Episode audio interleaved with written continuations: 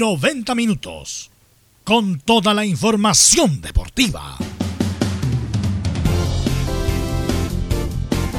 Vivimos el deporte con la pasión de los que saben.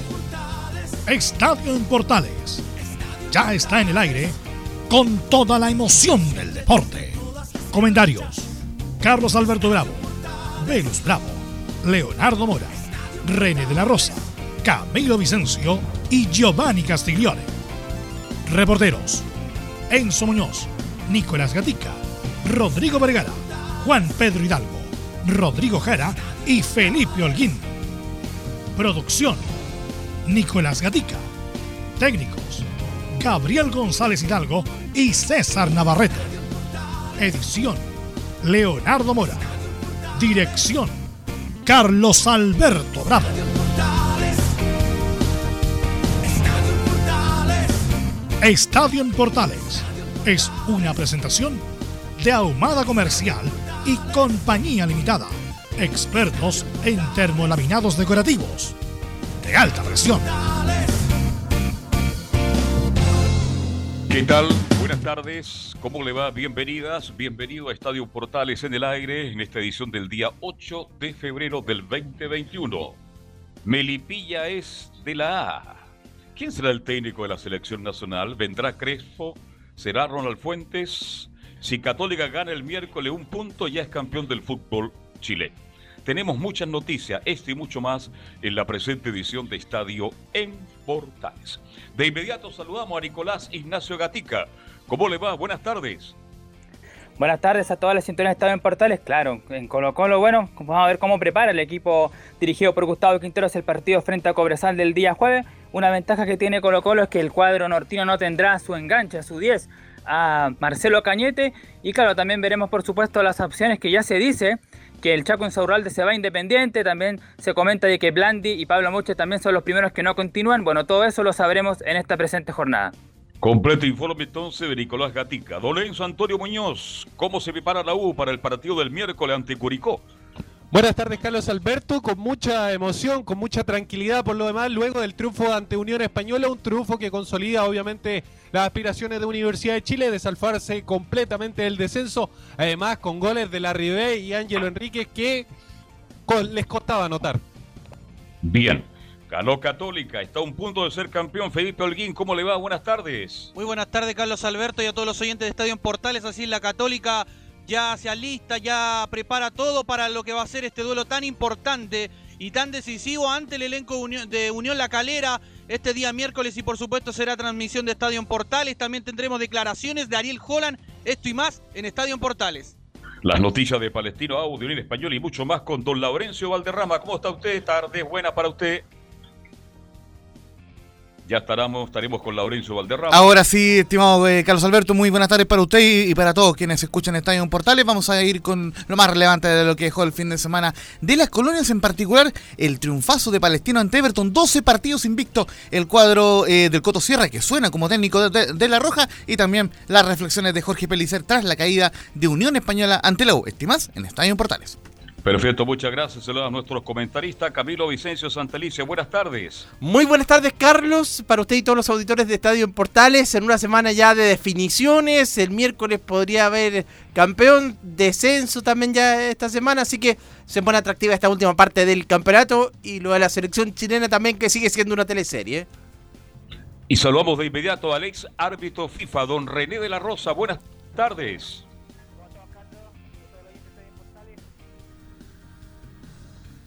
Se escucha abajo. ¿Dónde está René? ¿En un subterráneo? Ahí está. ¿Se escucha ahí? ¿Y ahí cómo se escucha? Ahí sí, ahí lo, sí, lo escucho ahí como... ¿Cómo está, Belus? ¿Cómo está todo el equipo?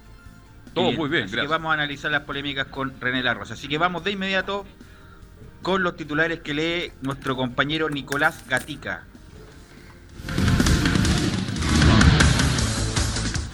Sí, vamos entonces con los temas de esta jornada ya de día lunes aquí en Estadio en Portales. Por supuesto, comenzamos con el recuerdo de Mario Gatos Ben, quien falleció esta madrugada del domingo. Por supuesto, en su honor la NFP lo homenajeó con varios minutos de silencio antes de los partidos de la jornada del domingo. Recordemos que fue, entre otras cosas, mundialista de España 1982. Ahora, otro posible fallecimiento se dio en Argentina. Fue la muerte prematura del atacante uruguayo Santiago Morro García, exjugador del Godoy Cruz. En noticias de la selección chilena, Matías Almeida explicó los motivos por los que no aceptó la propuesta de la NFP. Ahora aseguran que se estarían contactando con Ronald Fuentes para que asuma en la roja. Hablando de un eterno candidato a la selección, Manuel Pellegrini y el Betis estuvieron a punto de vencer al Barcelona en la Liga Española, pero lo perdieron en los minutos finales. Siguiendo con chinos por el mundo, el Inter con Vidal y Alexis titulares derrotaron 2 a 0 a la Fiorentina, pero siguen siendo segundos tras goleada del Milan. En Brasil, Mauricio Vila fue titular y recibió un pisotón en empate de Flamengo ante Bragantino. Con esta igualdad, el equipo de Flamengo no pudo superar en la tabla en el primer puesto al Inter de Porto Alegre. En el fútbol chileno, ya como lo adelantamos, Melipilla a través de los penales superó a Unión San Felipe y volvió a Primera A tras 13 años. Ya en primera división el fútbol chileno, como también lo adelantamos en la parte alta, un punto le daría el tricampeonato a la UC. En la parte baja, Coquimbo se acerca al descenso tras nueva derrota esta vez ante la U de Concepción.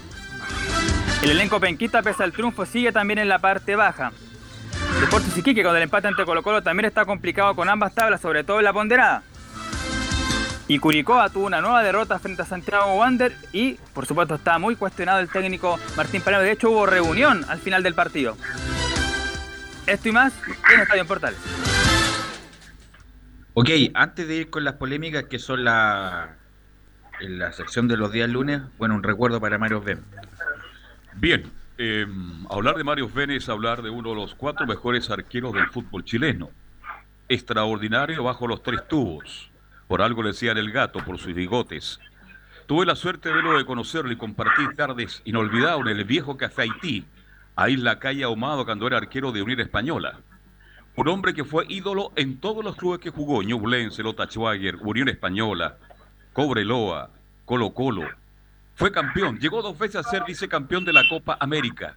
Un arquero extraordinario. La revista Gráfico le dedicó minutos en una portada extraordinaria una vez perdón, este, les, Hojas. hojas. Eh, comentarios extraordinarios. Cuando a Mario Ben lo comparan en un momento dado después de, del Pato Fillol, imagínense lo que estoy comentando. Y cuando Roberto Antonio Rojas dice que fue su ídolo y que lo será para siempre, es indudable que estamos hablando de un gran arquero. ¿Cuál es el problema que tuvo Mario Ben? Ese gol que se comió en Alemania en el Mundial del 82. Si fuera tenido una actuación más o menos regular en ese partido, estaríamos hablando tal vez de uno de los más grandes arqueros que ha tenido en la historia del fútbol chileno. Fumador impedernido, cigarro tras cigarro, un gran conversador, un tipo serio, pero también muy bueno para las bromas. Así lo conocí yo a Mario Ben y lo recuerdo con cariño, con nostalgia y queda en el recuerdo. Fue también concejal por Chiguayante. Estaba pasando un momento crítico en cuanto a salud. Su hermano había fallecido hace cuatro días antes. Tal vez eso significó la muerte prematura de un arquero que fue técnico de Concepción, que lo llevó al profesionalismo, la U de Conce, y también digamos que fue un arquero de esos que de verdad ganaba partidos. Con una agilidad, con unas piernas extraordinarias, con unos reflejos espectaculares. Pertenece a esa generación de arqueros que volaban, no como los de ahora que tienen buena ubicación, que tienen buen rechazo. Osven era un espectáculo, era un arquero extraordinario. Lo recordaremos por siempre. Que descanse en paz el gran Mario Osven, arquero que deja huellas en el fútbol chileno. Sí, lamentablemente, bueno, yo, me recuerdo a Mario Ben más bien en la época de Cobreloa, ya en la época del 88, ya tenía 10 años ahí, Eh, el 88, el 92, y justamente Mario Ben se fue a Cobreloa porque habían dos extraordinarios arqueros en Colo Colo. Me recuerdo la revista Deporte Total, que prácticamente dos de las cuatro portadas mensuales era ¿quién juega? Mario Ben, Mario Ben, Roberto Roja, Mario Ben, Roberto Roja y Pedro García, el que termina eh, al- alterna un partido Ben, un partido Roberto Rojas. Pero después en algún momento determinado se tuvo que decidir Pedro García y se decidió por nada menos por Roberto Rojas. Entonces Mario Ben no iba a ser banca en Colo Colo y ahí le surge la oferta de Cobreloa.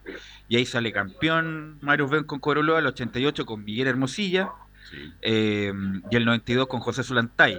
Un muy buen arquero y sin, un gran arquero. Obviamente yo no, no vi jugar al Zapito, ni a Scuti, ni a todos los que se nombran en esa época por una cuestión cronológica. Eh, Pero sí vi el Mundial del 82 y Mario Ben no anduvo bien. Para que estamos con cosas. E incluso un recuerdo hace poco de un reportaje que le hace Schiapacase en esa época, no sé en qué revista trabajaba el 82, eh, respecto a su fracaso de Mario Ben en, el Mundial. No solamente fracasó Caselli, sino que fracasó Santibáñez y fracasó Mario Ben. Eso no opaca en ningún sentido lo grande que fue Mario Ben, pero bueno, hay un punto respecto de su carrera del Mundial del 82 y en esa época eh, le cayeron duro a Mario Ben, no tanto como a Caselli, que era el referente, pero Mario Ben lamentablemente no, no anduvo bien. No obstante, cierto que hizo una carrera extraordinaria, un gran arquero, gran persona y vamos a tener todo un gran recuerdo de él. ¿Qué recuerdos tú tienes, René de la Rosa, de Mario Ben? Eh, bueno, es destacar que, bueno, efectivamente eh, la historia, lamentablemente uno se acuerda de, los, momentos, eh, lamentablemente cuando no son muy efectivos. Del Mundial del 82, eh, como todos ese recuerdo, pero también hay que destacar la persona, como bien dice Juan Carlos, que compartió más con él, el buen arquero, los reflejos, por algo se llamaban Gatos Ben, como todos lo han dicho, y bueno, y también hablar de mucho de la institución, me recuerdo mucho Coreloa, yo, yo lo asociaba más con Coreloa, Gatos Ben. Así que en ese aspecto, eh, una gran persona, no porque a, este momento abandonado, porque igual se, se sabe de la historia del fútbol chileno que fue un excelente arquero y persona también. Bueno, dos veces, ya lo dijimos, vicecampeón de América, Velo, y además este un arquero donde fue, fue ídolo del 70, 71, 72 hasta el 82 fue el mejor arquero del fútbol chileno. Roberto Roja, bueno, grandes campañas en la Unión, obviamente no lo vi jugar en esa cuando llegaron a, finales de Copa Libertadores. Eh, y tuvo la o la mala suerte de que llegara un muchacho a, entre comillas, quitarle el puesto, que era nada más ni nada menos que Roberto Rojas, que con Claudio Bravo son los mejores arqueros de la historia. Pero bueno, eh, así un recuerdo para el gran Mario Ben, eh, personalmente tampoco lo conocí, pero por, lo que indicas tú y por la referencia, los reportajes en varios lados, nuestras condolencias para sus amigos, para sus familiares y para todos los que lo conocieron a este gran arquero del fútbol que se fue joven, ¿ah? 70 años se muy fue. joven, muy joven se fue el gran Mario, Así que ahora, así que con este recuerdo ahora vamos a las polémicas de René de la Rosa. En Estadio en Portales revisamos las polémicas de la semana junto al ex juez FIFA, René de la Rosa. Gracias, Leonardo. Eh, bueno, René, el partido más polémico de la fecha sin duda fue lo de Iquique Colo Colo. Y aquí lo que llama la atención son esas líneas y ese estilo de cámara que no son en línea, son en diagonal y las líneas, la verdad, son imperceptibles para el ojo humano.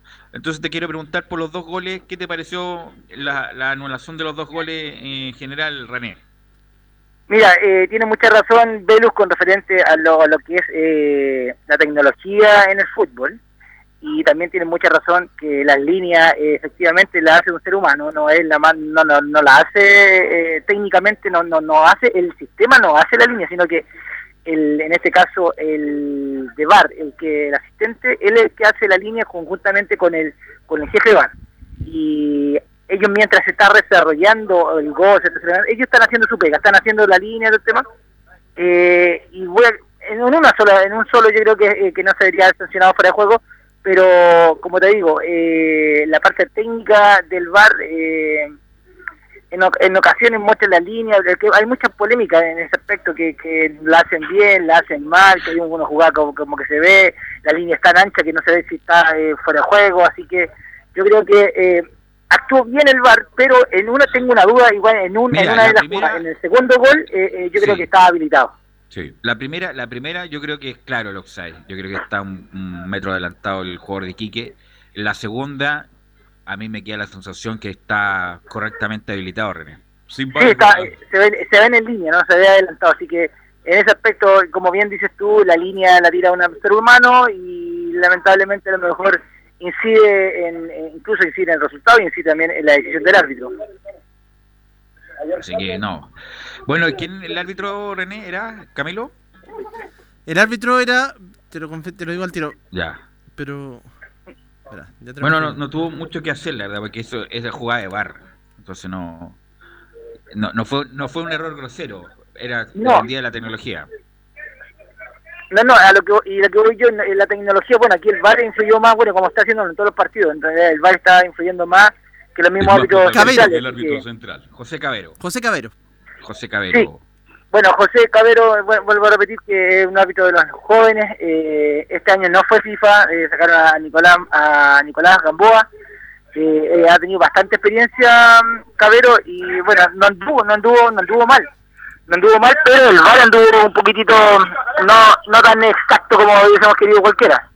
Pero ahora vamos a hablar, yo creo, de la jugada que vamos más, formó polémica. Bueno, eh bueno, la segunda jugada, insisto, la, yo creo que, tampoco la podemos ver mucho porque es un tiro de cámara en diagonal y la raya y tampoco se, es perceptible, por René, por eso es la discusión.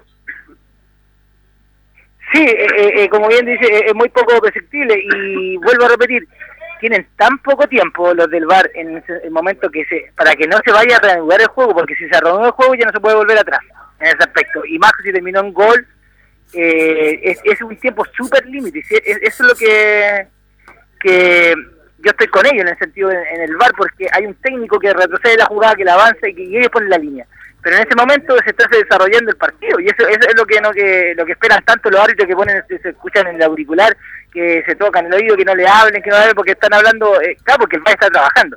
Y yo digo que eso tiene que ir haciendo, eh, se tiene que ir agilizando un poquito más.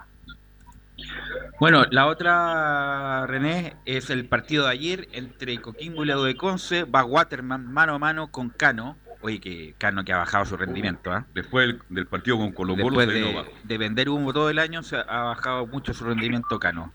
Eh, va Waterman mano a mano con Cano y obviamente que lo desestabiliza René. Entonces la pregunta es, bueno, obviamente que el penal está claro, pero ¿era penal expulsión o penal solo, René? No, es que ahora eh, recordemos que las modificaciones del, del, juego, eh, valga la redundancia, cambiaron ya.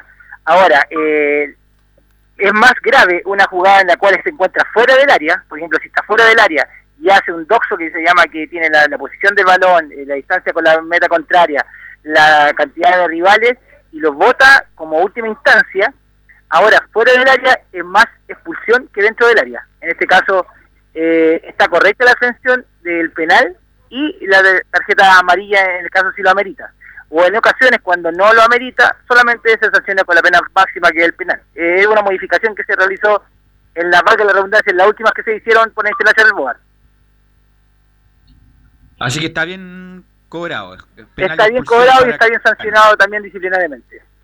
Sí, porque era evidente, si te vas mano a mano con el arquero en forma central, obviamente que te tienes que desviar un poquito para sacarte el arquero, y si el arquero se te hace falta es penal y pulsión. Claro, eh, recordemos, recordemos también que eh, qué es lo que lo eh, faculta más al arquero, que él lo ayuda un poquito más, que es un, el, como el detalle, como el masiva, que el portero es el único jugador que puede jugar el balón con las manos y con su cuerpo, en el sentido de eh, para hacer un, para no hacer que no se convierta en un gol y eso también lo ayudó también a la decisión que tomó el árbitro en esa ocasión. Así es. Bueno, ¿qué te pareció en general la jornada? No, no hubo tantas solamente la de Iquique. Hay una jugada en, el partido de Colo Colo con Iquique, que hay un pisotón dentro del área. Ah, sí, de Barroso a Beldaño, se me había olvidado esa... ¿Qué, te pareció a ti, René? La verdad, a mí, eh, por el VAR, como está la situación del VAR y en que, en que se está haciendo justicia, debería haber sido un claro penal a Deportes Iquique si se hubiese utilizado bien el VAR. En una jugada sin VAR, en una jugada del VAR, ¿eh? aquí no pasó nada. Porque eh, efectivamente Barroso no va con la intención de pisarlo porque va a saltar al cabezazo y su impulso eh, lo pisa. Pero el jugador, bueno, también magnificó, magnificó, pero después la imagen por televisión y lo que podría haber visto el VAR, claramente podría ser sancionado al final y nadie podría reclamar nada porque efectivamente si el, el pisotón existió.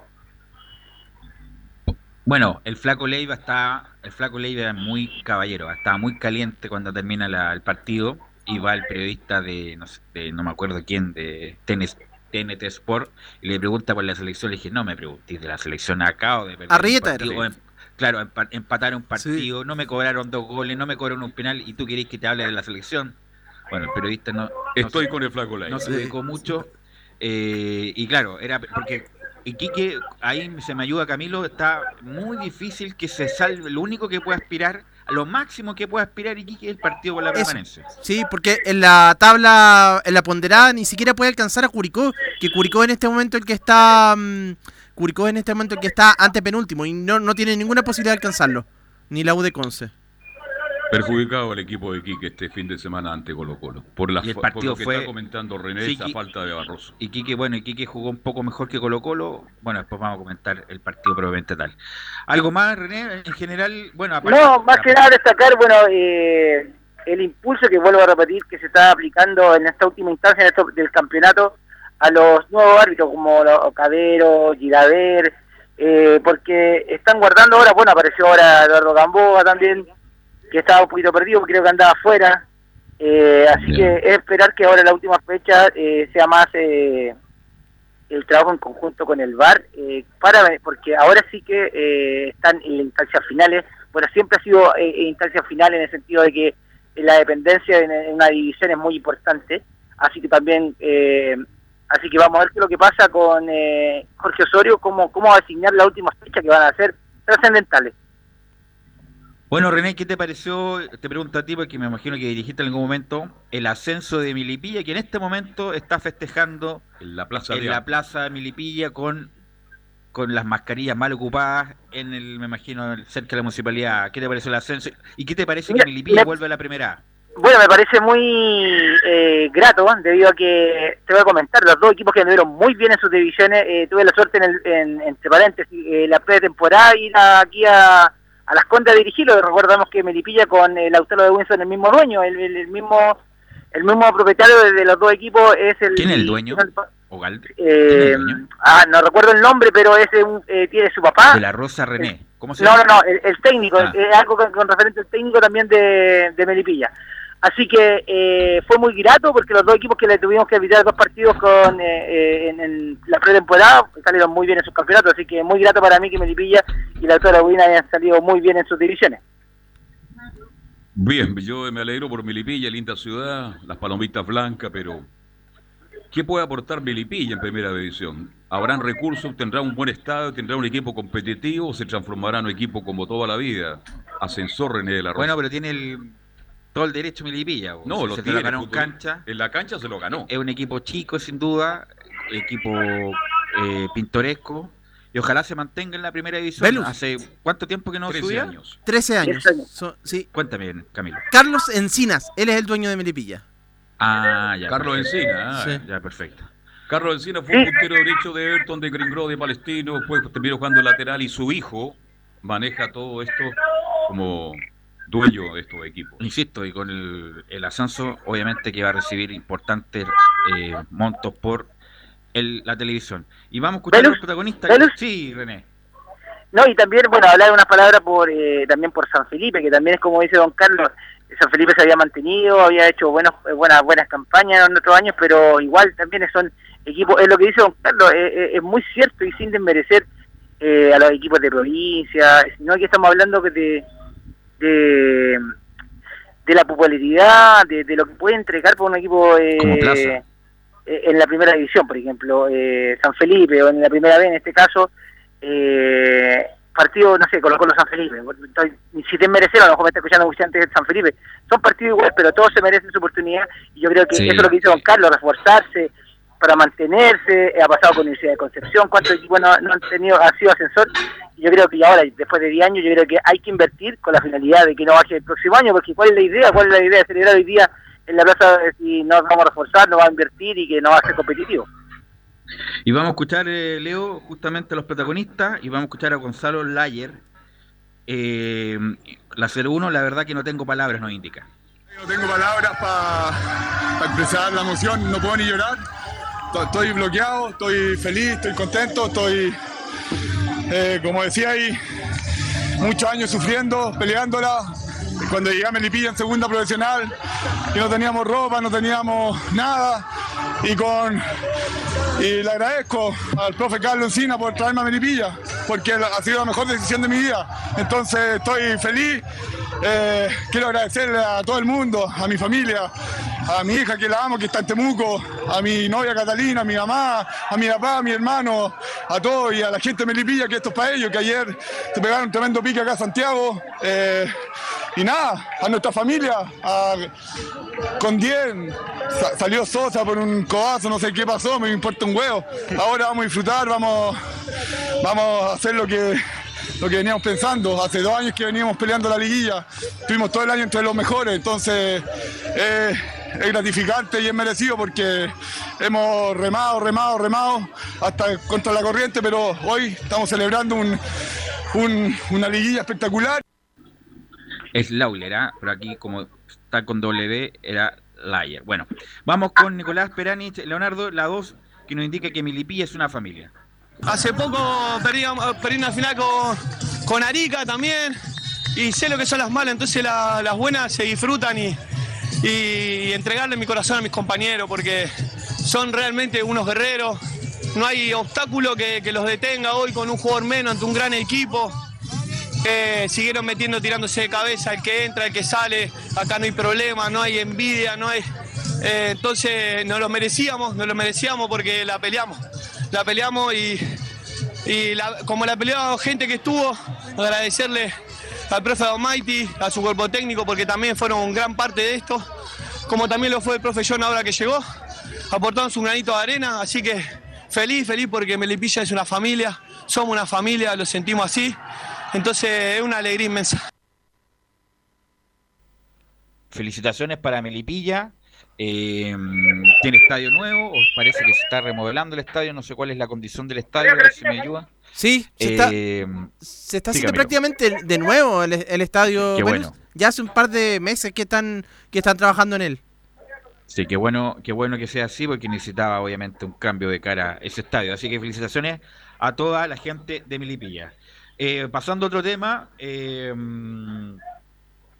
bueno, lamentablemente o afortunadamente, depende de cómo se mire, eh, Matías Almeida no va a llegar a la selección. Vamos a escuchar a Matías Almeida, después le vamos a preguntar a los comentaristas qué, les parece justamente esta bajada de Matías Almeida. La 0-1, Leonardo, que era un hermoso desafío, nos indicaba Matías Almeida. La verdad, estoy muy agradecido a esa gente de Chile, a su director deportivo, que me parece un gran profesional, al presidente que tuve posibilidad de hablar y, realmente me, cayó muy bien y al esfuerzo que habían hecho para, para, contratarme y, y sobre todo para esa propuesta deportiva y económica que, que era, era muy buena, la verdad, muy buena y por eso les agradezco y lo quiero hacer público. La verdad, sí, me quedé, era un, un hermoso desafío y sobre todo por la calidad de jugadores que tiene Chile.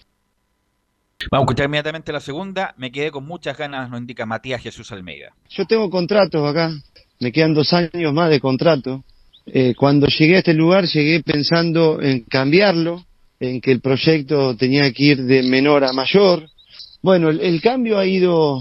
Ahora tengo una relación bastante linda con el dueño del club. Es un tipo que recién ahora se está metiendo en fútbol desde mi llegada. Y hay una parte humana que se la valoro, y tengo algo firmado. Yo nunca me fui de ningún lugar peleado. La verdad que no es mi estilo, no, no estoy acostumbrado a eso y, lamentablemente me quedé con ganas. Lo tengo que decir, me quedé con muchas ganas pero digamos que mi, mi manera de ser va mucho más allá por, por los jugadores que estoy entrenando, porque a Justo había traído dos chicos, y, bueno, y porque hay un contrato firmado también y hay, hay una cláusula de rescisión y es muy cara. Y, yo no quisiera ir a un lugar que me paguen la cláusula de rescisión porque no soy más un jugador, soy entrenador. Y como entrenador si llegás, que te compraron, chao, estás liquidado.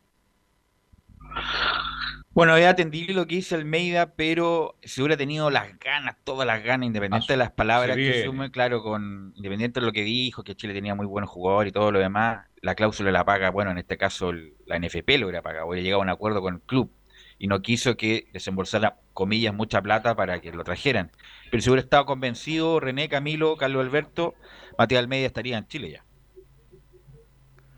Tenía las ganas por lo menos parece, pero yo creo que igual prefirió la quedarse allá la tranquilidad, a lo mejor de, como, como en el momento se habló de, mm, de que allá iba a tener, tener menos, menos presión, allá quizá en, Estados Unidos.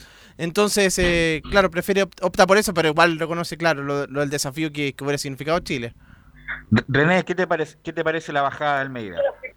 Bueno, la verdad es cuando lo comentamos que eh, yo escuché los comentarios de, él en, ocasiones cuando le planteaban eh, el mando de la selección chilena, siempre él, destacó eh, agradecer que, hayan pensado en él, pero siempre no, yo lo escuché y eh, a eso me quedó que él no quería, en el sentido que agradecer primero al equipo que está y que, quería mantenerse y que por respeto a ellos no pero yo creo que si hubiese querido él eh, como, como proyecto, como, como algo, una etapa más eh, en su carrera tan exitosa, yo creo que como bien dice usted, hubiese manejado con la NFP y lo hubiesen traído sin duda. Pero al parecer eh, tiene otro otra, otras metas y lamentable para nosotros se sigue cortando el tiempo que se nos va a pillar el partido que viene de eliminatoria y no tenemos técnico. Y vamos a tener que recurrir a los chilenos, parece. Yo creo que no quiso venir, no, no quiso arriesgar. Es un técnico relativamente exitoso. Yo creo que preguntó por todos los jugadores chilenos en qué momento están.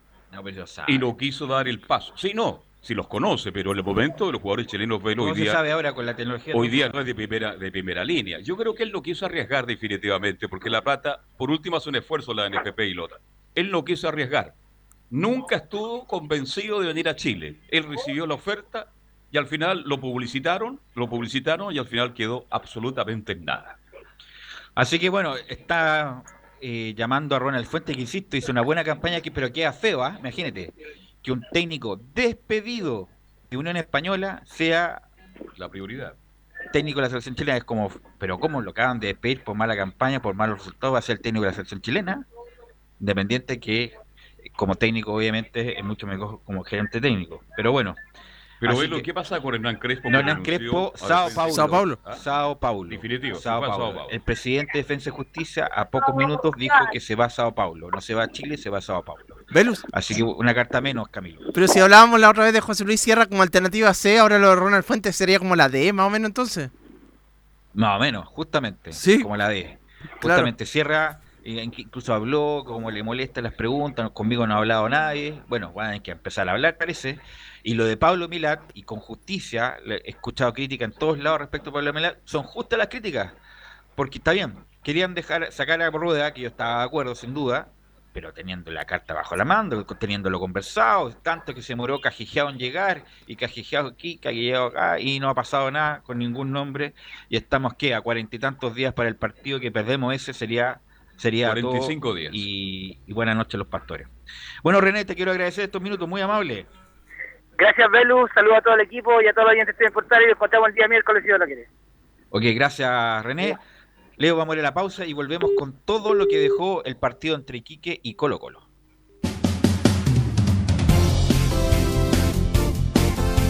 Radio Portales le indica la hora.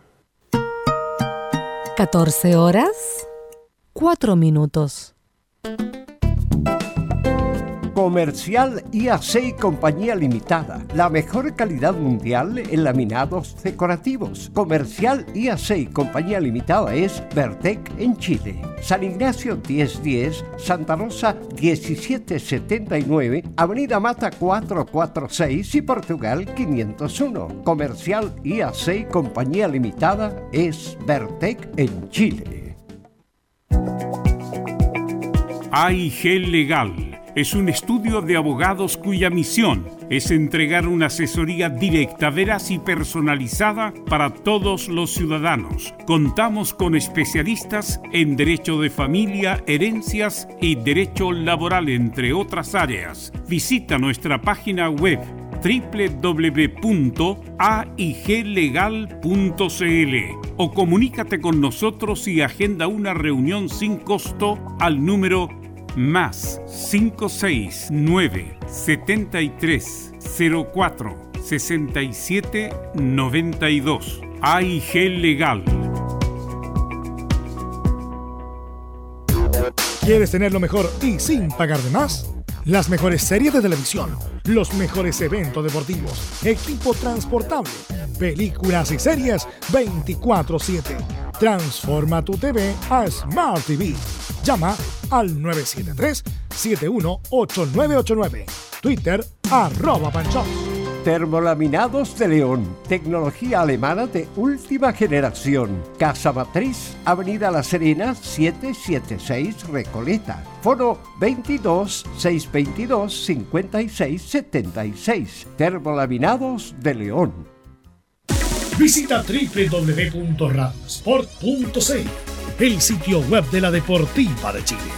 Programas, noticias, entrevistas y reportajes, podcast, radio online y mucho más. Todo lo que pasa en todos los deportes lo encuentras en www.radiosport.cl. La Deportiva de Chile en Internet. No se pierda todos los días a medianoche, lunes a domingo en Radio Portales, el tren del recuerdo. Conduce Salvador Fernández. Solo canciones inolvidables de su época. Contáctese con Salvador Fernández al foro 22 319 7959. Le esperamos esta medianoche con el tren del recuerdo en Estación Portal.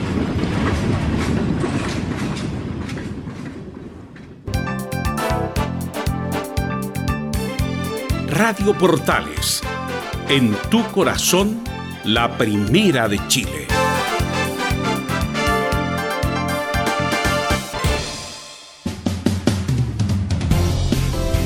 ...14 horas con 11 minutos... Eh, acá aquí por redes sociales eh, ver unas declaraciones de Paul Gascoigne, un jugador inglés extraordinario, alcohólico, y veo una foto actual, y por eso le digo, Nicolás Gatica, hay que dejar de tomar, porque si no, uno se va a poner como Paul Gascoigne de, deteriorado que está. Ahora lleva tres, eh, claro, lleva un año o un año y medio sin beber. Eh, así que, y bueno, y lo podemos enlazar con lo del Morro García, que fue trágico, el jugador de el uruguayo, que acá lamentablemente se quitó la vida. Eh, 30 años, eh, además era muy simpático, eh, figura en Godoy Cruz, lamentablemente atentó contra su vida y se suicidó lamentablemente. Así que bueno, hay que estar también atento con esas cosas. Nicolás Gatica, ¿qué me indica de lo que pasó el día sábado en un partido más luchado, peleado que jugado, Nicolás? Sí, exactamente, un partido más peleado que luchado, de, nervios, por supuesto, para ambos equipos, tanto Colo Colo como Deportes Iquique. Quedó la sensación de que finalmente, claro, con los cambios que hizo sobre todo le subo tiempo el técnico Quintero, quedó la sensación de que Colo Colo más que ganar no quiso perder el partido, no quiso complicarse más de la cuenta porque entendía que, claro, con el empate no era tan bueno, pero por lo menos dejaba Iquique más atrás, lo mismo que al cuadro de Coquimbo Unido, siempre mucho mejor eh, perder que empatar y, por supuesto en el lado de Deportes Iquique, claro, como lo comentaban ahí también la primera media hora, bastante caliente la gente del cuadro del norte. De hecho, vamos a partir con eso, vamos a escuchar primeramente al técnico, justamente a Cristian Leiva, y dice lo siguiente, siento que Iquique siempre buscó proponer.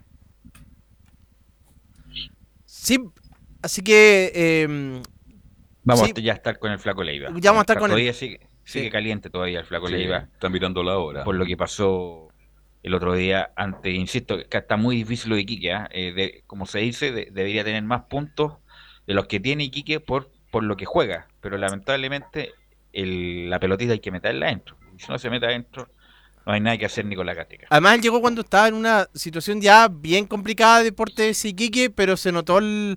Eh, Jaime Vera, pues. El cambio, sí, Jaime Vera es corresponsable de esto. Jaime Vera y el Flaco Leiva son corresponsables de la situación que está Quique. Y bueno, con una medida extrema fueron a reclamar al, Tribunal de la Libre y Competencia para los promedios y la cuestión. Y aún así, los promedios tampoco le favorecen a, a Iquique, Nicolás. Ahora sí, Nicolás. Sí, tenemos, bueno, vamos con Cristal Leiva entonces. Mira, eh, yo creo que primero voy a analizar el desarrollo del partido. Siento que Iquique siempre buscó proponer, nosotros eh, teníamos el, juego controlado, sabíamos cuáles eran las, posibilidades también de Colo Colo. Eh, y bueno, nosotros buscamos por nuestros argumentos, las situaciones las tuvimos. Y bueno, el, tema de, anexo sobre las situaciones de, los goles nuestros eh, se revisarán, pero bueno, para algo hay, hay, gente profesional que lo está haciendo, uno nunca va a dudar. Pero bueno, a uno le quedan sensaciones dentro de la cancha, uno lo está viviendo a mil eh, pero, pero ahora a la hora de hacer análisis uno tiene que quedar con la tranquilidad primero del esfuerzo que hacen los jugadores en, la situación que nosotros estamos. El equipo nunca renuncia a jugar, nunca renuncia a proponer. Eh, y en todos los estadios es igual. O sea, nosotros eh, salir eh, eh, en este partido con un empate nos duele mucho porque nosotros siempre necesitamos y hemos necesitado ganar. Eh, pero siento que el desarrollo es siempre que parecimos nosotros un equipo que quiere proponer y quiere jugar y eso a mí me deja tranquilo. Bueno, ahí está entonces la tranquilidad de Cristian Leiva, claro, no tanto en el puntaje, pero por lo menos en el juego lo deja un poco más eh, tranquilo por el esfuerzo que hicieron los jugadores y sintiendo por supuesto que tuvieron el control del partido y las opciones más claras, ciertamente por los dos goles anulados y el penal no cobrado ahí en contra del Abeldaño, el defensor de Iquique. Y tanto Cortés como el Zanahoria Pérez, que ahora tiene oferta de Palestino, fueron figuras de este partido. ¿De nuevo Palestino? Sí, pues, así se equivocan los dirigentes del fútbol chileno.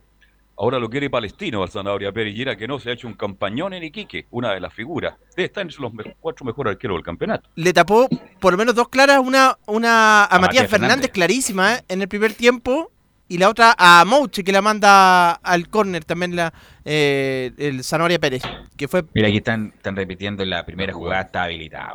totalmente habilitado la de Quique. Sí, ahí se equivoca el, se equivocó el VAR, se equivocó todo el mundo ahí, Nicolás Gatica.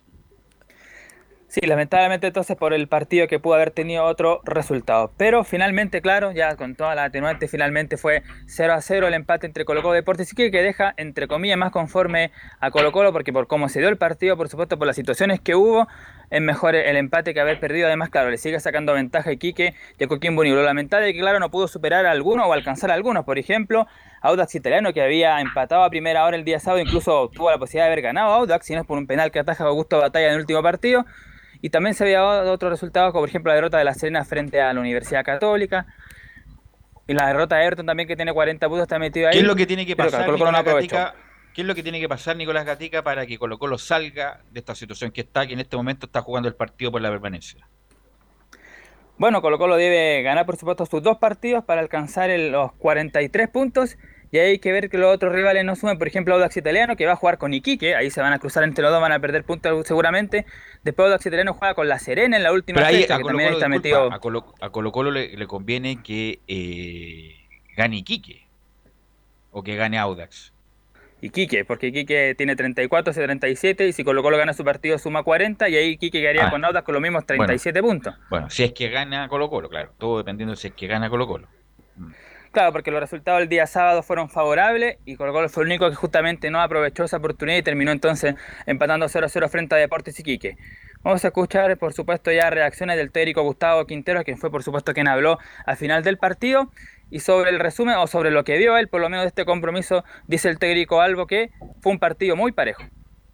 Yo creo que fue, se hizo un partido de ida y vuelta, juego directo, no, no hubo, digamos, pausas, no hubo elaboración, no se pudo porque los dos equipos presionaron mucho, no dejaban elaborar, se jugaba más de forma directa, tratar de ganar segunda pelota. No salió un buen partido. El primer tiempo a lo mejor fue, Colo Colo un poco mejor, llegó por izquierda dos o tres veces con Mocha ahí en centro, tuvo la de Matías muy clara, pero el segundo fue muy de y vuelta, no hubo situaciones claras, elaboradas, digamos. Entonces no se hizo un partido lindo para la vista, ¿no? Pero bueno, se, está jugando en una situación complicada para los dos equipos y a veces es, difícil jugar con tranquilidad, ¿no? ¿Qué destacar de Colo Colo? Bueno, la lucha es igual es un poco vende humo el pelucona, el peluca. Sí, ah, sí, el peluca. Cuando va a un cruce se tira, Claro. se tira al suelo y como que sale. Es buen actor. Y, se golpea, no hace un buen jugador, pero igual es vende humo. ¿ah? Es como Leo Rodríguez de, de De los centrales. Bueno, Leo Rodríguez era extraordinario, pero además vendía humo el Leo Rodríguez. Eh, entonces cuando gana un cabezazo, como que lo grita. eh, y bueno, y qué destacar de que Colo Colo, Mouche mal, mal partido nuevo, Morales al, al sacrificio. Eh, ¿Cómo estuvo Fernández? Solari, Fernández, bien, pero es como el hermano, el hermano malo que juega las pichangas de Fernández que conocimos. Eh, imagínate lo que voy a decir, se echa de menos a Costa, al uruguayo, porque él le da otro matiz a Colo Colo, le da otra salida, está como más clarito. A pesar de que Solari no lo hizo mal, pero, pero se echa de menos un jugador más, o sea, que, que encare más o que esté más clarito a Nicolás Gatica. Claro, y justamente como preguntaba ahí Carlos Alberto de la situación de los creativos, en este caso Matías Fernández, claro, lo comentábamos en el partido que el Matías Fernández del 2006, de esa temporada, ese gol por supuesto lo, lo hacía, seguramente se la clavaba el segundo palo, definía de otra manera aquí, como que le faltó confianza, encontró la pelota y le salió muy recto, pero quizá un tiempo atrás hubiera sido mejor. Y justamente sobre ese tema, de todo lo que ha tenido que jugar ahí Gustavo Quinteros, porque Valdivia no ha estado en condiciones, Valencia no ha rendido, Matías ha pasado lesionado, Ignacio Jara también tuvo una dolencia en la espalda, se había dicho que era algo del estómago, pero finalmente fue una dolencia lumbar la que dejó al Nacho Jaro fuera del partido frente a Iquique y justamente aquí responde Quintero por qué él no ha podido consolidar a un jugador en la creación del equipo. Terminamos jugando muchos partidos con Gabriel Costa ahí como media punta, como detrás del delantero para que él pueda tratar de meter el último pase. Tenemos jugadores que tienen esa, esas condiciones para hacerlo, pero nunca estuvieron, les costó mucho físicamente, nunca estuvieron al 100%, y hoy estamos contando con Matías en una situación de que viene de una lesión, recién en el segundo partido que está de nuevo después de la lesión que tuvo, eh, lo perdimos a Costa, Valencia se está recuperando, así que ojalá que estos días sirvan para que ellos puedan estar mucho mejor en la parte futbolística y puedan ser los elaboradores de, las jugadas. También Jara, que, que lo perdimos por una molestia, un dolor en la espalda, hoy no puedo estar, una lumbalgia. Y después Mago también, que lamentablemente sufrió una lesión que lo, que lo postergó, pero no pudimos tener a todos los jugadores al 100% en esa posición, que es una posición muy importante en un equipo, ¿no? Que pueda darte el último pase. Ahí está toda la Bien. dificultad de los cuenta Quinteros que ha tenido Colo Colo para encontrar justamente el 10, ese que dé el último pase. Y, y en eso ha fallado porque todavía no, no lo encuentra, de hecho, el técnico Gustavo Quintero. ¿Quién va a ocupar ya esa no posición? lo encontró este año, tiene que buscarlo para el próximo campeonato. Uno cuando está, cuando está complicado, lo que más cuesta es jugar, Camilo, porque está muy nervioso. Lo único que, que atina es justamente a correr, a meter, que es como que es lo que, lo que va quedando.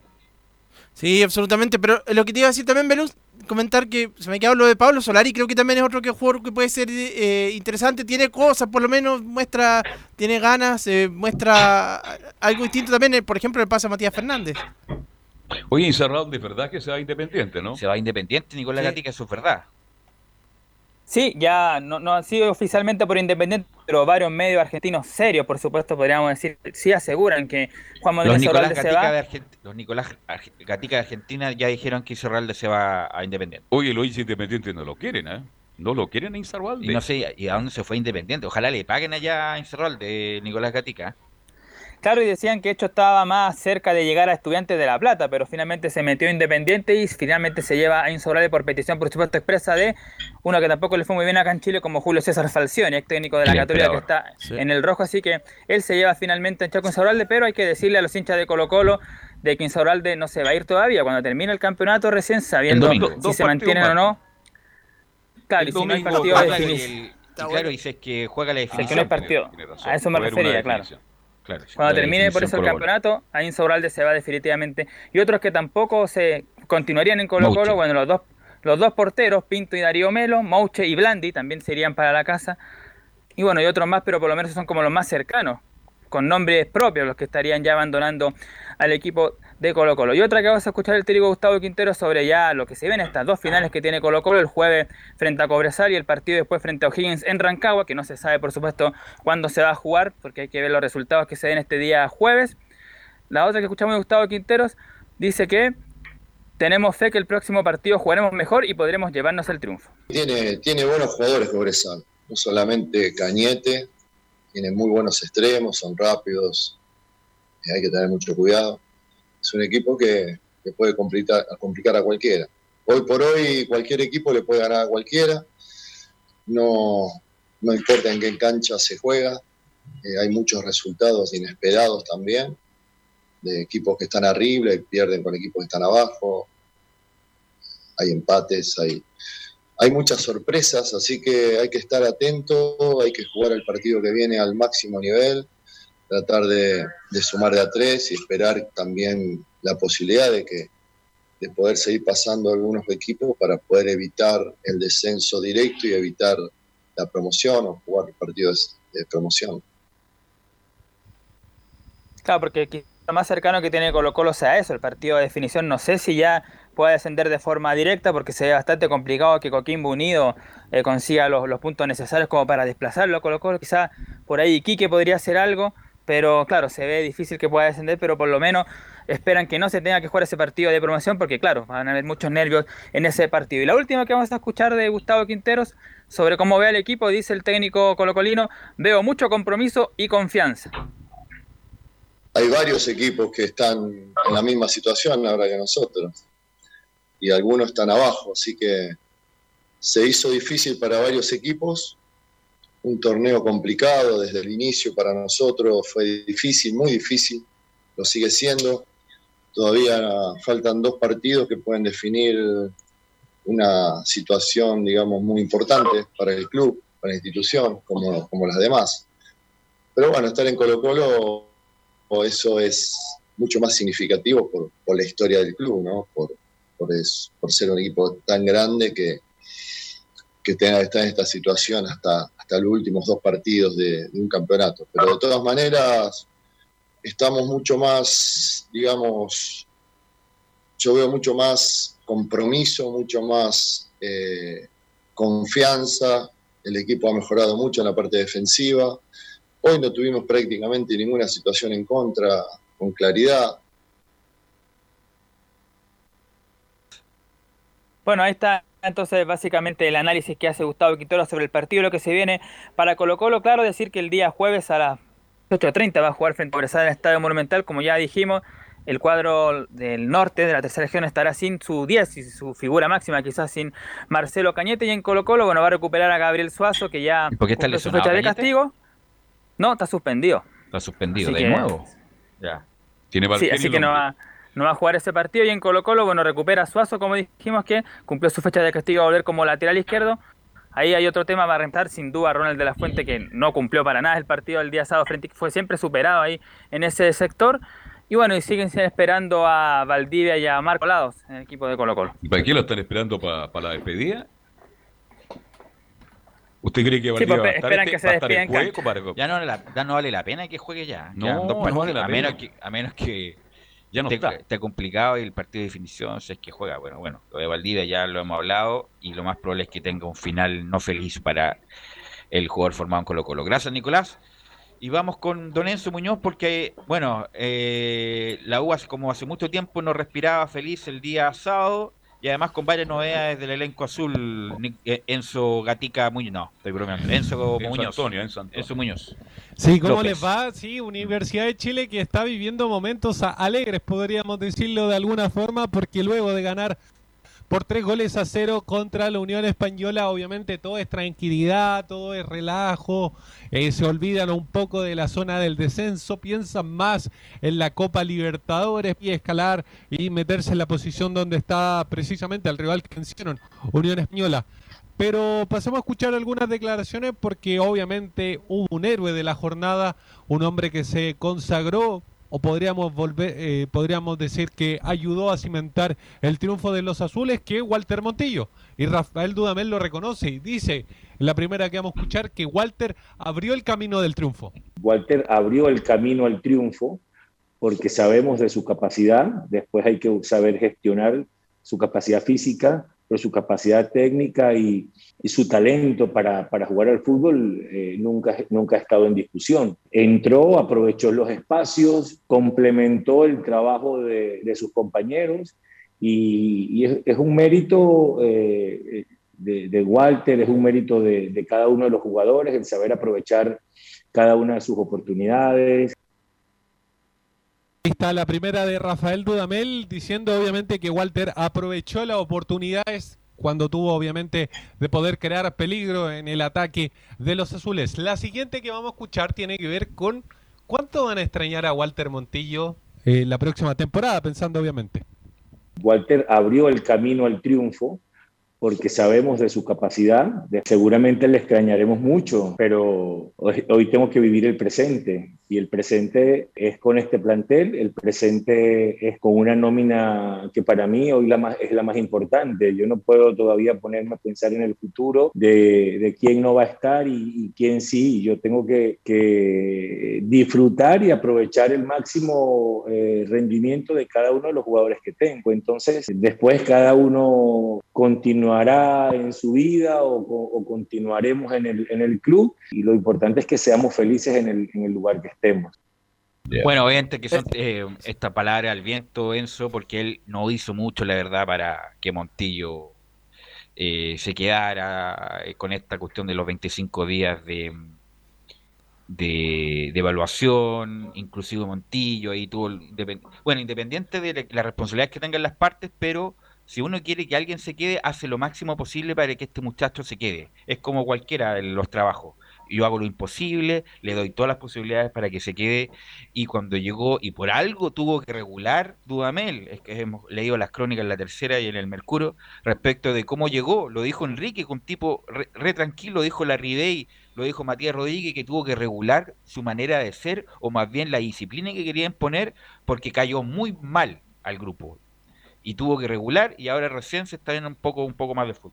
Velos ahora, si... este, perdón, perdón Camilo, sí. la pregunta del millón. La U juega part el partido más importante el que viene ahora es con Curicó. Curicó está pasando por un mal momento, un equipo que está necesitado de ganar. Va a jugar como River, dicen algunos hinchas de la U. Pero la pregunta del millón es Antonio y Camilo, ¿entra nada de titular Montillo en este partido o no?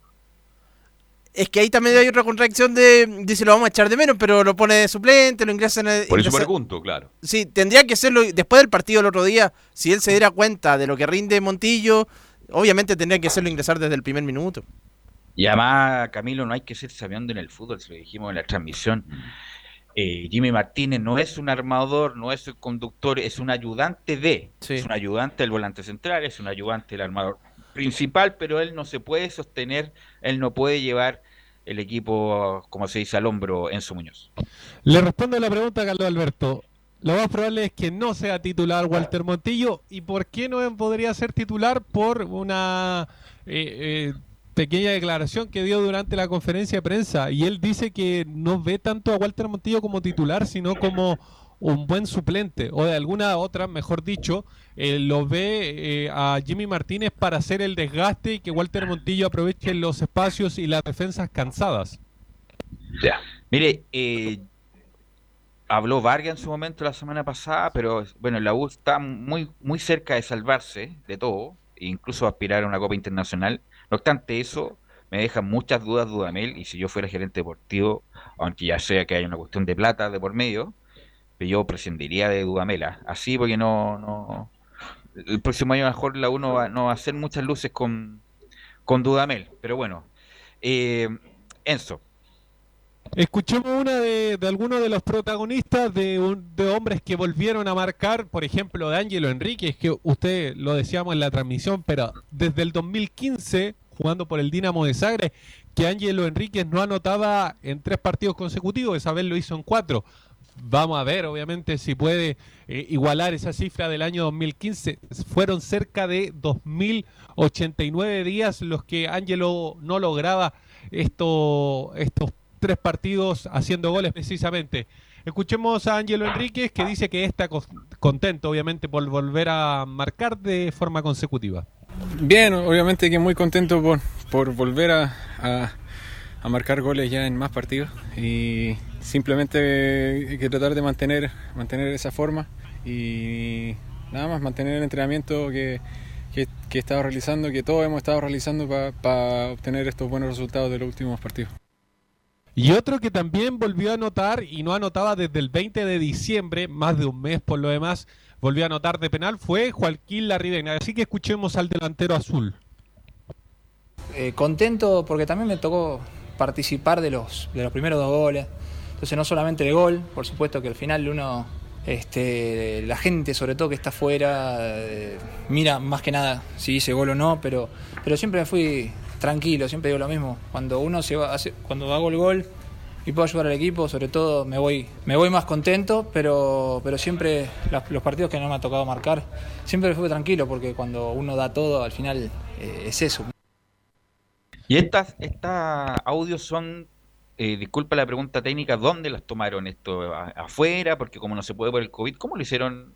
Eh, en su, buena buena pregunta. Eh, Universidad de Chile eh, su departamento de prensa las envió a eso de las eh, Ah, ya. eh, 12.40 más o menos de, de hoy día. de hoy día. Sí, lamentablemente lo de, por, López. lamentablemente por el COVID se ha perdido esta zona mixta donde salían los jugadores y todos los periodistas de, de por igual podían preguntar y lamentablemente están las notas del- de la televisión y con los de los medios oficiales de los clubes, que obviamente le, le pierde un poco más bien de la pregunta que uno quiere hacerle.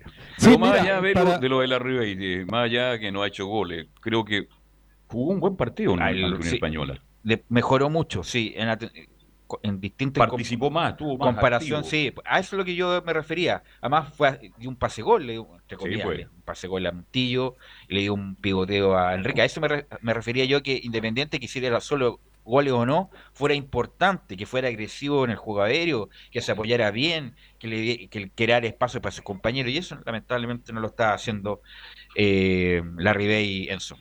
Sí, varias cositas sobre el tema anterior. Hace harto tiempo ya que Universidad de Chile no mandaba estas entrevistas post partido, si podríamos llevarlo de alguna forma, solo nos quedábamos con la conferencia de prensa y algunos que otros colegas obviamente sacaban los audios de la señal oficial. Sobre honor al tiempo, renovaciones. Eso, en honor al tiempo, es como en el colegio cuando le decían, el profesor le decía, en inspectoría eh, te están esperando porque vas a recibir un premio. Algo parecido le pasó a Casa, ¿no? No, no, Enzo. Precisamente porque en horas de esta mañana, eh, posteriormente al entrenamiento que tuvo Universidad de Chile, pensando obviamente en el duelo con Curicó, se le comunicó al jugador que finalmente se le va a comprar el 50% del pase. Obviamente Universidad de Chile pensando derechamente en que va a continuar en la próxima temporada, porque es casi un hecho que lo va a hacer en primera división, así que y obviamente pensando en copas internacionales, se le renueva a Luis Casanova. Pero hay también otros movimientos con jugadores que aún pertenecen al plantel. Por ejemplo, Luis del Pino Mago. ¿Qué pasa con el defensor venezolano? Bueno, no tendría tanto piso, por así decirlo, para poder continuar en la próxima temporada, así que se está pensando en un préstamo al extranjero. La parecida situación con Reinaldo Lenis, pero a diferencia de lo del Pino Mago, no, es, no sería un préstamo, sino que simplemente no se le extiende su pase. Finalmente el jugador colombiano tendría que abandonar el conjunto azul porque, como les digo, lo más probable es que no renueve. Y sobre Ramón Arias, el jugador de San Lorenzo, el uruguayo, eh, está casi listo, ya se vinculó con San Lorenzo, así que llegaría como jugador libre a Universidad de Chile para hacer una dupla, ¿por qué no? Con Luis Casanova precisamente, con- que como se lo señalaba, se le va a comprar el 50% del pase. ¿Y qué pasa con Eugenio Mena? ¿Hay Eso, eso es, la- eso es lo más relevante de la última hora, ¿ah? la posibilidad de que Eugenio Mena pudiera llegar, que sería extraordinario para la U, para el fútbol chileno, pero no sé si él estará, porque está a 32, él fue figura en la Copa Libertadores, hizo un partido extraordinario contra el Flamengo. Ah, O sea, para, la- para el fútbol chileno sería espectacular que llegara, pero es como, es como muy tempranero. eh, Mena todavía que le queda cuerda para jugar afuera. Indíqueme cuál es la- la verdad de esto. A ver, lo de Mena es bastante complejo. Se lo digo inmediatamente, es muy parecida a la situación de que tiene con Marcelo Díaz, por ejemplo. Yo de verdad se lo digo, hay pocas y casi nulas opciones de que llegue Eugenio Mena a Universidad de Chile. Por eso precisamente no o la- sea, todos los periodistas que están indicando aquí por Twitter, no le hagamos mentira. caso. No le hagamos caso. No le hagamos caso. ¿Mm? Es que es bastante complejo, como les digo. Universidad de Chile eh, tiene una reducción de su presupuesto, entonces es bastante complejo. Ima- Imagínense, lo mismo de Ramón Arias. Él ni siquiera es una compra a San Lorenzo, por ejemplo. Le pidieron al jugador libre, que se vinculara precisamente para poder tratar de, de tenerlo. Y al, en lo personal, eh, súper comentario personal, no veo a Eugenio Mena retornando en el corto plazo a Universidad de Chile. Ojalá se Pero- equivoque. Yo, pero Pero- más que por la plata o por la gestión, más bien por la por lo que está viviendo Mena, que está viviendo un gran momento. Eh, pero lo que sí hay, parece, y ahí es más, hay más certidumbre, es lo de Cañete a la U, ¿no? Claro, lo de Cañete es más cercano, es supuestamente sería un preacuerdo que tienen con el jugador con Marcelo Cañete, lo mismo con Jonathan Andía, pero aún no hay información sobre el tema, hay que esperar obviamente que termine el campeonato porque son rivales de Universidad de Chile, al menos en el campeonato, y esas situaciones se van a ver posteriormente. Andía, Arias, Casanova y Mena, ¿cómo suena? No, sería muy Extraordinaria bueno. esa defensa para la Incluso con amigos, no sé si lo logré intuito, lo mandó un amigo por, por WhatsApp. Soñaba ya, un pase sin mirar de cañete por la izquierda, llega Eugenio Mena, Mm. centro el segundo palo y la agarra a Guerra y le pega con el diario. Y ahí desperté la pesadilla con, con, con Guerra. O Jimmy, porque Jimmy le pega muy mal. pero es una posibilidad, eh, Cañete, que eh, es una posibilidad importante para la U, porque si se va a Montillo, yo, yo haría todo lo posible para que se quedara un año más, pero lo más probable es que no. Cañete es un buen nombre, Camilo. Sí, de hecho, nuevamente fue la en casi todos los partidos de Cobresal está haciendo la, la figura, te da el último pase. Para los mismos eh, los mismos punteros en este caso, eh, eh, sirve, eh, los ayuda bastante. Así que no, sería una, una muy buena contratación. Uy, lo de Al- Lenis. ¿Algo más, eh, Enzo? Eso nomás con Universidad de Chile que obviamente prepara el duelo contra Curicó que va a ser este día miércoles a las 18.30 en el Estadio La Granja. Ok, ahí estaremos, por supuesto, con Portales Digital. Vamos a ir a la pausa, Leo, y volvemos con la UC y con el pibe Laurencio Valderrama.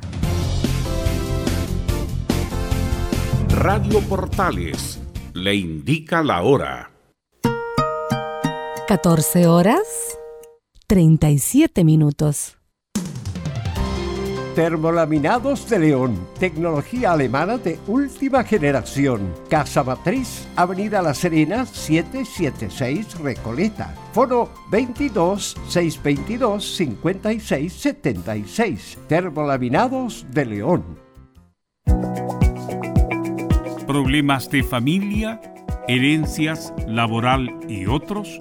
AIG Legal, estudios de abogados que entrega asesoría directa y personalizada para atender su situación personal. Especialistas en derecho de familia, herencias y derecho laboral, entre otras áreas. Comuníquese con nosotros y agende una reunión sin costo al más 569 7304 6792 o visite nuestra página web www.aiglegal.cl.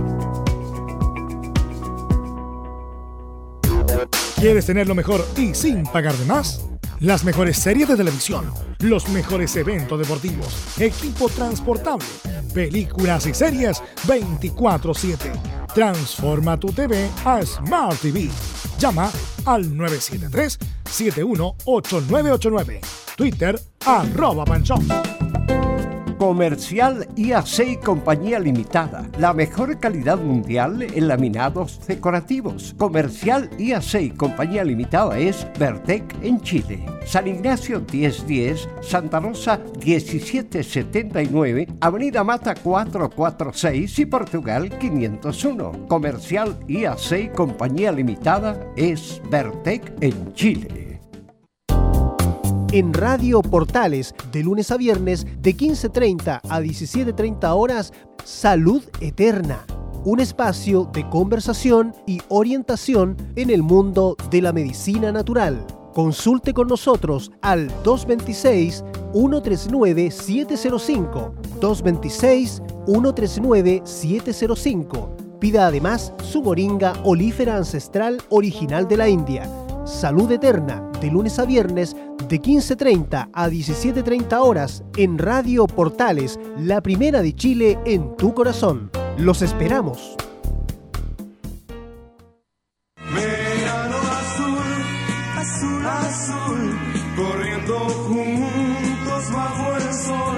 Radio Portales, en tu corazón, la primera de Chile y en verano. Verano azul, azul, azul, azul de amor.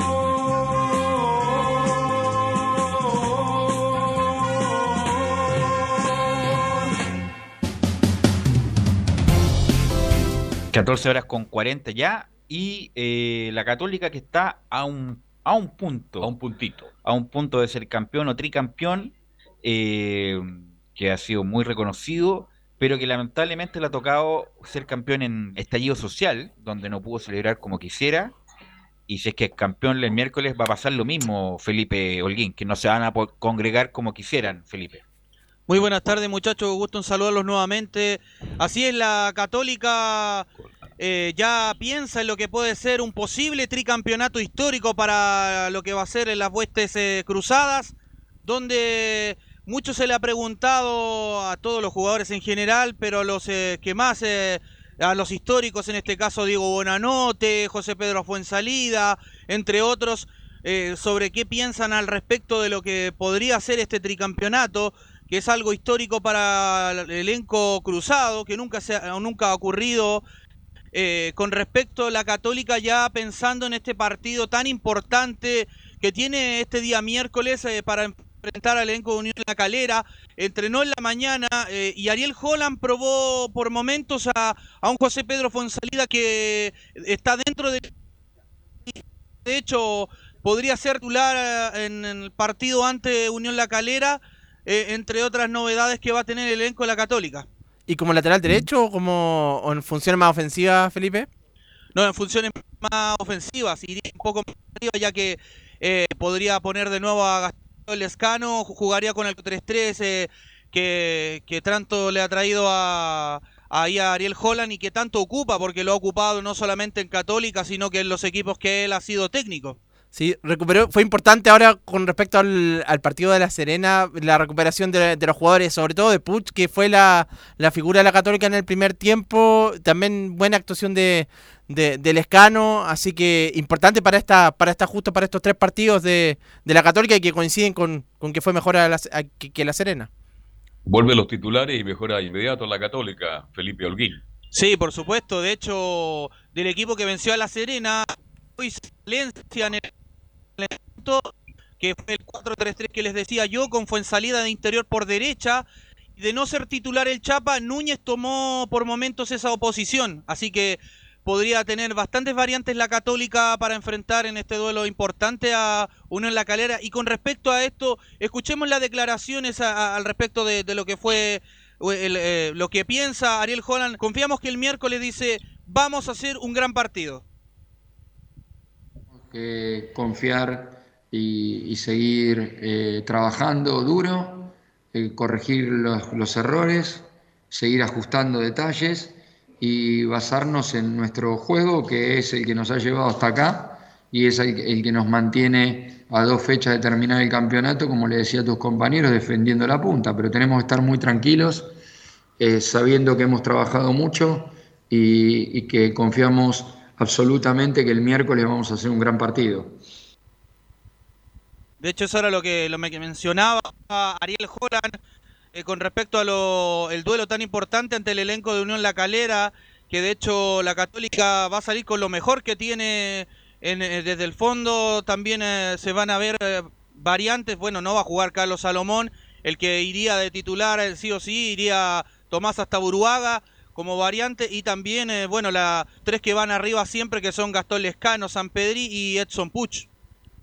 Y en la defensa se mantendría Juan Cornejo, que, o no, de Felipe, porque hizo un contra la Serena, claro, convierte el gol de, de tiro libre, después fue villano también en ese partido por convertir el, eh, el, El autogol, autogol. pero en general creo que tuvo un buen compromiso. Claro, sí, podría ir en el, el- la banda ya izquierda, acompañado de Valver Huerta, y por el otro lado podría probar con salida por ese lado y sacar al Catuto, aunque lo ha hecho muy bien el Catuto Rebolledo en el rendimiento que ha mostrado en esta segunda rueda del campeonato. Y eh, central por derecha ya iría el, eh, el, ex Deportes Antofagasta Tomás Astaburuaga. Pero el- ya la, la variante que podría tener en este 4-3-3 sería el duelo entre Marcelino Núñez y Diego Bonanote. Ahí se vería, yo creo que ahí salía, saldría el, el, eh, el recambio que buscaría Ariel Holland. ¿Por cuál de estos decirse? Si Fuensalida Velo va de lateral derecho, titular, titular, obvio que tiene que salir Cornejo y que el Catuto vaya a la izquierda. Bueno, eso depende ya de... Por lo que hemos visto Holland- de la Católica, creo que el Catuto ha respondido. A mí ya me llama la atención de que Holland se haya como bajado de la pelea, o más bien lo bajaron de la pelea por la selección. Sí. Eh, como que a la Católica no se le puede hacer nada. Me llama la No se le atención. puede tocar. Cuando estaba con Rueda, nos, nos- nos cota llamaron a varios jugadores en su momento, estando en el pic de rendimiento, me acuerdo, Savera, sobre, y sobre todo Pucho. Pucho no fue llamado prácticamente nunca. Y ahora Holland, que está ahí, fue campeón internacional con Independiente, eh, buenas campañas de Independiente en Defensa y Justicia. Tampoco sea candidato. A mí me llama la atención, como ya, como que ya no, no está en el radar, no está en ningún lado, y eso que Holland, de los varios que están sonando, tiene más, tiene más currículum y además conoce ya tranquilamente el medio chileno ya estando un año en, el fútbol chileno. Sí, de hecho, con eso, Velus, que tú tocas ese punto es muy importante porque mucho se le pregunta a los jugadores cuando van a las conferencias de prensa, mucho San Pedri en la conferencia pasada no quiso referirse, hoy día en conferencia de prensa Luciano Huet eh, tampoco quiso referirse al tema, dijo que Ariel Holland era el único responsable, eh, de hecho, de, de- de su opinión eh, y también dijo en una en una que llamó la atención que le respondió un colega un periodista le dijo porque le preguntó cómo veía él el rendimiento de Ariel Holland en esta segunda rueda y él le dijo y cómo te cre- cómo crees tú que le- se vería Ariel Holland en la selección y, ahí le respondió el, el periodista que sí que que Ariel Holland es eh, el hombre ideal para estar en la selección chilena. De hecho como dato no menor, este Ariel Holland fue el segundo entrenador eh, ayudante, como se le llama en Argentina, en el, el 2011, que 2012, en la- de Matías Almeida en River Plate.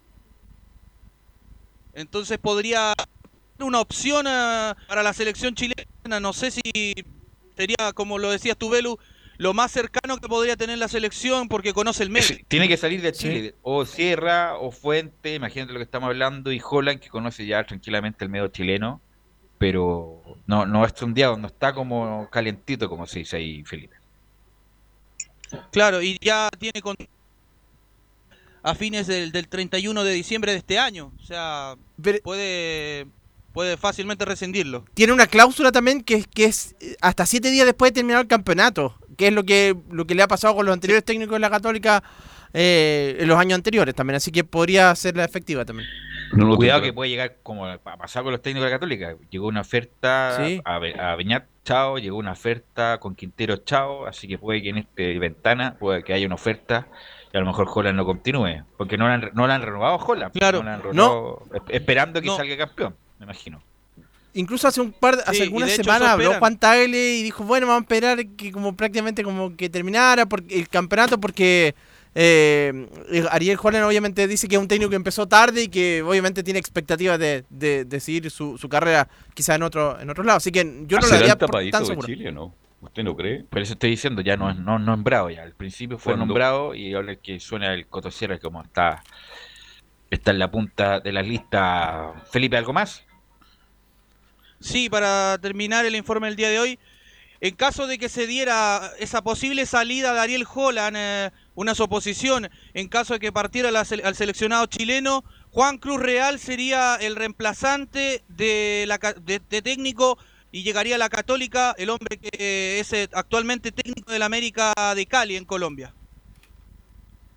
Bien, vamos a estar muy... ¿Cuándo Muy creen que tardes, tendremos muchacho. técnico de aquí a mañana en la ¿Quién? selección chilena? No, no, se indefinido, indeterminado más bien. Ya. Puede ser hoy día en la tarde, puede mañana, puede pasado. La verdad no se sabe nada con la NFP después del fracaso de la gestión por Matías. Almeida y que los representantes se están moviendo por todos lados para meter a alguno de ellos, alguno de ellos mismos. Así que bueno, vamos a ver quién, quién se va a quedar con el puesto en la selección.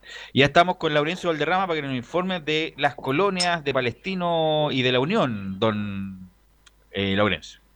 Eh, renovamos el salud. Y por cierto este fin de semana fue un fin de semana muy importante para las colonias con diferentes resultados. El Audas perdió o sea, el Audas em- empató ante, ante O'Higgins, eh, erró un penal Rodrigo Holgado ante el portero eh, Augusto eh, Batalla, vamos a tenerlo el Audas el día martes. Y también eh, la, Unión Española, como bien lo, lo mencionaban ustedes anteriormente, perdió 3 a 0 ante la U. Pero vamos a partir con Palestino, porque lo contingente, dado que no solamente le ganó al Everton de Viña del Mar, claramente con dos goles de Luis Jiménez para el 3 a 1 final ante el cuadro del Everton de Johnny Herrera, sino que además está muy candente el tema de la posible eh, partida del Coto Sierra a la selección chilena y vamos a ir de inmediato con la declaración eh, 01, lo que habla, eh, con la 02, perdón, lo que habla Luis Jiménez en, en la transmisión oficial, quien dice si quisiera ser el candidato, para mí sí lo es, porque tiene todas las condiciones y mucha experiencia. Para mí sí, tiene todas las condiciones, tiene mucha experiencia, eh, me gusta mucho su forma de, de juego, es un fútbol ofensivo, un fútbol con siempre con, con el manejo de balón y, creo que lo podría hacer muy bien. No, no sé, no me corresponde a mí decirlo. Eh, espero que, lo que sí espero que sea pronto porque la verdad es que creo que estamos dando mucha ventaja eh, al respecto con, con las otras selecciones. Y, en el tiempo, muchachos, para que le den la bajada, eh, bueno, y lo, y lo compartíamos esta, esta ¿La bajada información el día sábado, justamente en plena transmisión del partido de la U. Inmediatamente di- dijo eso Jiménez y, y se lo preguntamos en conferencia eh, de prensa al Coto Sierra y esto respondía, ahora sí la 01, no me voy a referir a rumores, mis energías están enfocadas en Palestino. Yo no me voy a referir a rumores, porque en definitiva yo no tengo ninguna información oficial, ¿no es cierto?, por parte de nadie de, que sea así, como usted dice, que- que está esa posibilidad. Yo vuelvo a repetir lo mismo que dije durante la semana. Eh, mis fuerzas, mis energías están centradas, ¿no es cierto?, fundamentalmente en lo que estamos haciendo acá con, con Palestino. Estamos muy ilusionados de, del momento que estamos viviendo y de lo que viene, así que nada, esa es lo que nosotros como cuerpo técnico, en definitiva, lo que, nos, lo que hoy día nos convoca y a lo que estamos abocados y estamos muy contentos. ¿Se imagina el Cotocierra en la selección chilena? ¿Llamaría al Mago Jiménez? Es que depende si tiene gente ahí, pues en el mediocampo de Chile, Pulgar, Vidal, Aranguis, Baeza, Reyes, y al problema de arriba. el pero- crea- sí, creación. Pero por ejemplo en Palestino está jugando más arriba, como 9 más o menos. Pero por eso te digo, Sí. está arriba, está Vargas, está Sánchez. ¿Quién más? Está el muchacho este del León de, de México, eh, ¿cómo se llama? ¿Zagal? No. No, eh, del- Meneses. no. Jan Meneses. Jan Jan Meneses, Meneses, no, Zagal desapareció ya. Meneses, Está en Turquía, eh. Angelo Zagal. ¿Quién más? Eh, bueno, podría ser una. No, yo creo que el- el- la selección nacional es rendimiento. El- es el momento. Es actualidad. No es ni presente, no es ni pasado ni futuro. Es actualidad. Y si Jiménez está en un buen momento, ¿por qué no? Justamente, justamente muchachos, lo, lo meritorio de, Luis Jiménez es que lleva 12 goles en la campaña, es el máximo goleador del cuadro eh, de Palestino y lógicamente además eh, ha marcado eh, en varios partidos durante la última eh, el último tiempo. Y justamente con la última que vamos a ir de Palestino, antes de ir con, eh, brevemente con Jorge Pelicer, el técnico de la Unión Española, eh, justamente se lo preguntamos por el Estadio Portales qué le parece al Coto Sierra el haber asegurado, eh, el haber asegurado clasificación a torneos Comebol. Recordemos que ya Palestino sí o sí terminará dentro de los ocho mejores y justamente nos responde en la 0-2. El objetivo máximo es ganar los dos partidos que nos quedan. Un poco lo dije en una pregunta anterior. Yo creo que nosotros, afortunadamente, hoy día podemos mirar la tabla desde otro lugar, pensar, ¿no es cierto?, en, esto, en este objetivo. Te vuelvo a repetir, el objetivo máximo nuestro es eh, tratar de ahora de ganar los, los dos partidos que nos quedan, sumar la mayor cantidad de puntos y ver dónde quedamos, en qué, en qué situación quedamos al final de este campeonato. Hacer cálculos a mí no me, no me gusta mucho. Eh, creo que uno tiene que jugar para ganar y bueno, y en definitiva vamos a intentar ganar los dos partidos que nos quedan. Eh, pero lo mismo dije anteriormente, que no nos debemos olvidar, ¿no es cierto?, en el lugar que estábamos. Yo vuelvo a repetir, lo he dicho un par de veces, cuando nosotros perdíamos con Calera, ¿no es cierto?, hace varios partidos atrás, eh, nosotros éramos penúltimos en ese momento en el campeonato, es decir, éramos el, equipo número 17 en la tabla. Hoy ya estamos en el lugar cuarto, pero no nos debemos olvidar, ¿no es cierto?, de, ese, de, ese, de lo que nos costó salir de ahí para llegar acá. Entonces hay que valorarlo, hay que atesorarlo, hay que defenderlo y eso es lo que tenemos que buscar en estos dos partidos que nos quedan. Justamente lo- los, los dos partidos que le quedan a Palestino el día jueves, 21 a 30 horas ante Huachipato, en, en Talcahuano como visita, y el fin de semana no está eh, programado todavía, eh, recibirá a Coquimbo Unido. ¿Y qué nos dijo Pelicer Jorge Laurencio? Justamente ahí tuvo una pequeña dosis de autocrítica, justamente eh, le sorprendió a él el rendimiento de, de la Unión, que no fue el esperado, eh, y por supuesto en preguntas de Estadio en Portales, en la conferencia de prensa, eh, dice en la 01 Jorge Pelicer, me llama mucho la atención lo ocurrido ante la U. Eso es lo que tengo que resolver en estos momentos. La verdad que me llama muchísimo la atención lo que, lo que sucedió. Eh, nosotros fuimos creciendo en el partido y, con mayor propiedad nos costó de verdad nos costó 20, 25 minutos poder encontrar la forma que queríamos darle a este partido, que era instalarse en el campo de Universidad de Chile, generar los errores en ellos, eh, tener una muy buena rotación de balón como normalmente la tiene Unión Española y tener un poco más de profundidad de la que habíamos tenido en el primer tiempo, era muy poca, era muy escasa. Pero en el segundo tiempo se empezaba a abrir eso, estábamos trabajando el partido en esa zona de la cancha, hasta el momento del espacio del pasillo central donde nos abre la cuenta Universidad de Chile y en ese momento, de ahí en adelante, Unión Española perdió la forma perdió la forma, no sé qué minuto de haber sido, minuto 30, minuto 20 y tanto, y de allí en adelante, eh, de verdad, es muy preocupante lo que sucedió, hay mucho que hacer para que eso no se vuelva a repetir. La vida de Pelice criticaba duramente a Dudamel, primer partido que juega con Dudamel y Dudamel gana 3-0. ¿ah? Ahora, las, la, cosas, las posición cosas de, del fútbol. la posición de Palacio en Unión Española es la que vimos ante la U de Chile, Laurencio, porque lo mandó a jugar prácticamente al centro del ataque. Hay que buscó eh, ponerla como media punta, como nueve falso, y, lo cierto es que no funcionó. Eh, eh, Carlos Palacio funciona mejor jugando más libre, en, entrando por la derecha eh, preferentemente, y no es la posición acostumbrada. Y, esto habla también de la poca confianza que existe sobre con, con Daniel Castro y con otros jugadores. Es más, debutó con Eli el, el fin de semana, un de, delantero joven, pero es, pero canterano, está sumando recién sus su primeros minutos. Entonces, lógicamente, a la Unión, luego de la, de la partida de, Carlos, de Cristian Palacio y de Mauro Caballero, le falta esa referencia diaria. Y con la última que vamos a, cerrar de Jorge Pelicer en la 02, estamos en riesgo y hay que sacar los puntos para clasificar a Copa Libertadores. Sí, claro, es un, es un riesgo. Aquí había, hay nueve puntos en disputa en que hay que sacar los necesarios para estar en Copa Libertadores. Nosotros nos proyectamos con la capacidad de, y el hecho de poder pillar o, o, alcanzar a nuestro rival más cercano. Hoy día el propósito es mantener la condición de Copa Libertadores, dado el resultado que, que, fuimos incapaces de lograr con la Universidad de Chile y que realmente eh, se produjo hoy día en el Estadio Nacional.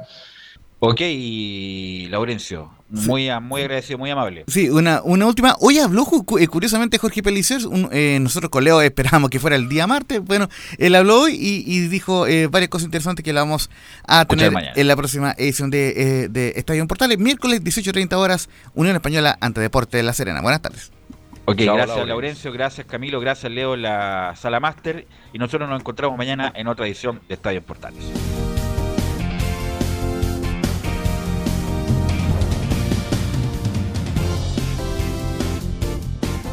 Fueron 90 minutos con toda la información deportiva. Vivimos el deporte con la pasión de los que saben. Estadio en Portales fue una presentación de Almada Comercial y Compañía Limitada. Expertos en termolaminados decorativos de alta presión.